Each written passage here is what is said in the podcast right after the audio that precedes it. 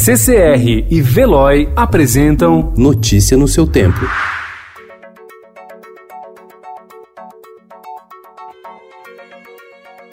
Olá, seja bem-vindo. Hoje é segunda-feira, 6 de abril de 2020. Eu sou Gustavo Toledo, ao meu lado, Alessandra Romano. E estes são os principais destaques do jornal Estado de São Paulo.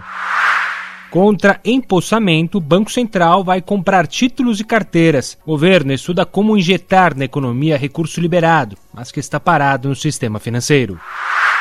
Um grupo de cerca de 200 empresas, entre elas varejistas, bancos, construtoras e corretoras, divulgou compromisso de não demitir por pelo menos dois meses devido à pandemia. Em conversa com apoiadores em frente ao Palácio da Alvorada, Jair Bolsonaro disse que algo subiu na cabeça de integrantes de seu governo, mas que a hora deles vai chegar. A minha caneta funciona, afirmou o presidente, sem mencionar nomes.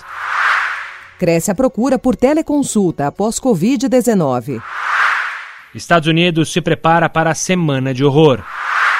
Brasileiro já faz planos para depois do confinamento. São Paulo projeta 220 mil casos de coronavírus. Efeitos da crise. Produtores agrícolas não têm mercado para seus produtos. Projeto Sacadas Literárias promove um encontro por meio da leitura durante a fase de isolamento. Ação no Twitter permite homenagens a profissionais da saúde.